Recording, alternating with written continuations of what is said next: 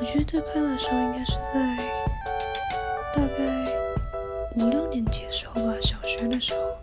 然后那时候没有烦恼啊，我还记得我每个礼拜三，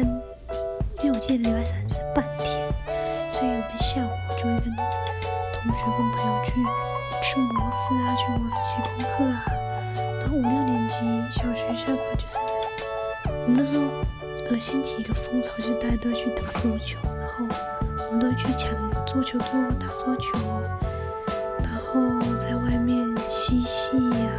玩红绿灯啊，鬼抓人啊，玩闹啊，这样子，是真的还蛮怀念那段时光的，因为那时候手机好像还没有很发达吧，我记得。